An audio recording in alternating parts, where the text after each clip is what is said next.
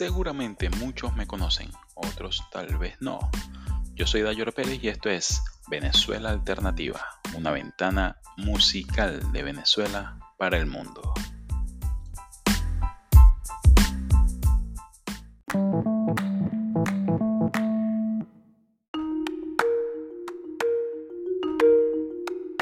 Son 53 las veces que han matado a Colina de los mejores cantantes venezolanos de todos los tiempos.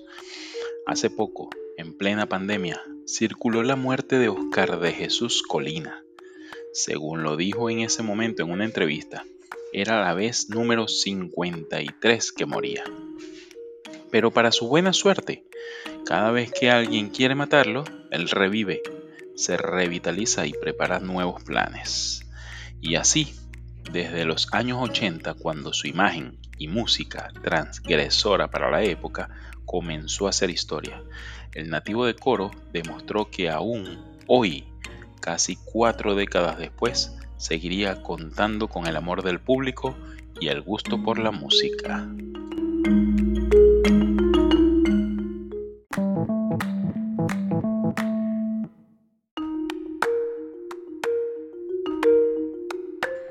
Estudió arte, música, cine, vivió en Londres y formó de las primeras bandas experimentales de los años 70, Negro y Apache.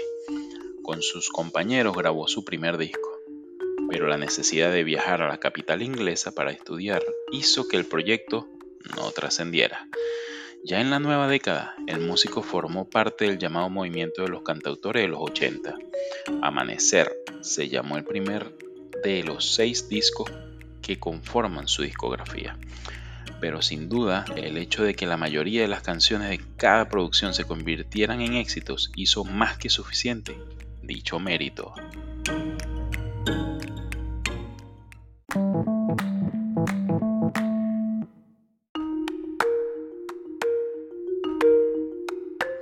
Entrar a la disquera sonográfica significó para él a partir de 1985 el despegue de su carrera el cantautor y productor que tuvo la oportunidad de compartir con músicos de la talla de Steve Winwood, por ejemplo, tuvo la oportunidad de poner sus conocimientos a prueba y la misma fue exitosa. Las ventas de Sampler, por ejemplo, impulsado por el tema Toda la vida, fue una muestra.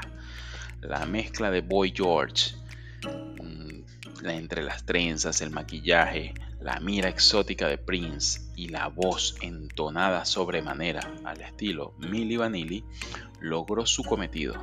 Su música fue calificada como experimental por la mezcla de estilos y resaltó por ser muy diferente a lo que sonaba. Pero todo ese éxito tuvo consecuencias lamentables para él todavía no muy claro episodio, el cantante fue apresado a finales de los 80 y acusado de posesión y tráfico de drogas. Aunque él negó cualquier participación en algo similar, pasó más de una década en prisión. A su salida, Colina continuó componiendo y más de una década después reapareció en los escenarios. En ese tiempo de ausencia se reportó en varias oportunidades su muerte ahí cito, me han matado 53 veces. Me imagino que como todo el mundo, en algún momento me moriré. Pero no es ahora. Todavía me falta dar mucho rock and roll. Así termina la cita. Dijo a la periodista que en esa ocasión estaba presente celebrando el cumpleaños número 100 de su madre en plena pandemia. Al tiempo que aseguró no saber por qué hay gente que se empeña en hacer esas macabras bromas de su vida.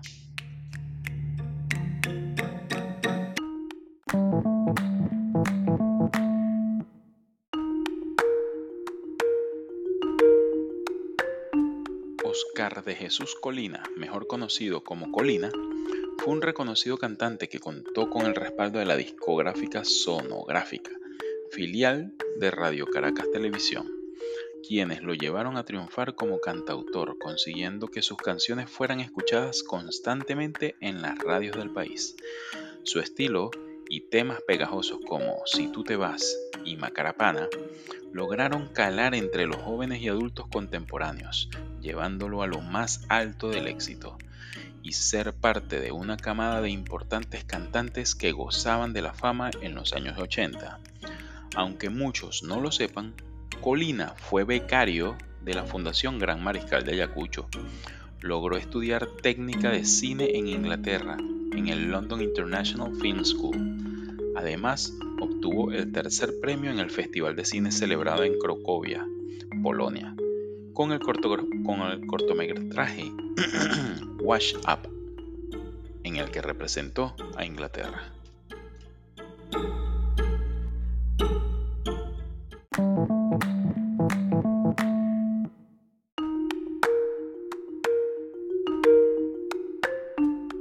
Fue criado en Cochecito en Caracas, ciudad a la que volvió en 1980 luego de triunfar en Polonia.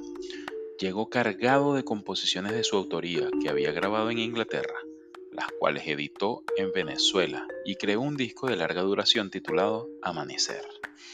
Sin embargo, su éxito no llegó tan rápido, pues antes de formar parte de las discográficas en el país pertenecía a Top Hits en Inglaterra. Al volver al país quiso formar de esta filial de RCTV, quien lo rechazó por tener una imagen demasiado fuerte. Quizás por el amaneramiento no encajaba para ese momento. Pero su éxito no dejó de llegar y cuando uno de los ejecutivos de la casa disquera escuchó Macarapana, se dedicó a revisar su historial y en contrato con Top Hits en la que halló una cláusula que le permitía que el artista quedara en libertad de cancelar el contrato si otra empresa le hacía una oferta mejor. Y para ese entonces era pan comido para Sonográfica. Su carrera se vio empañada al ser acusado y capturado en el año 1989 por posesión y tráfico de drogas, y aunque se negó a haber participado, pasó más de 10 años en prisión. Al salir, Siguió componiendo, pero sin contar con el impacto que había causado antes de ser encerrado. Pero una década después logró resurgir y reapareció en los escenarios. En ese tiempo fue víctima de las famosas muertes de las redes sociales, pues se especularon exactamente 53 veces que había fallecido.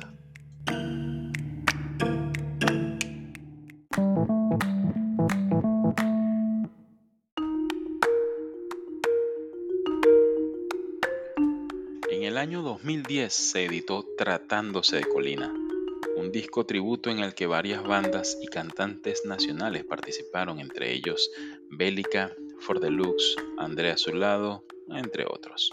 En el 2015, en el CENDIS, Centro Nacional del Disco, editó A través del tiempo, una pequeña recopilación de temas grabados al principio de su carrera junto con cuatro temas nuevos. Pese a haber podido saborear las mieles del éxito, Colina desapareció del mundo del espectáculo y solo quedó como un buen recuerdo gracias a sus canciones y también uno que otro escándalo, que hasta el sol de hoy su público no ha olvidado. Afortunadamente las redes sociales lo han llevado a conectar nuevamente con sus fanáticos y constantemente publica en sus redes sociales su música y los nuevos proyectos que se encuentra realizando. Asimismo, se pueden ver extractos de videoclip que grabó recordando su icónico tema Si tú te vas, así como también ha revivido paso a paso Vitamina, entre otros. El caraqueño continúa muy activo en sus perfiles oficiales y también busca tratar de mantener la fama que tuvo en aquella época dorada.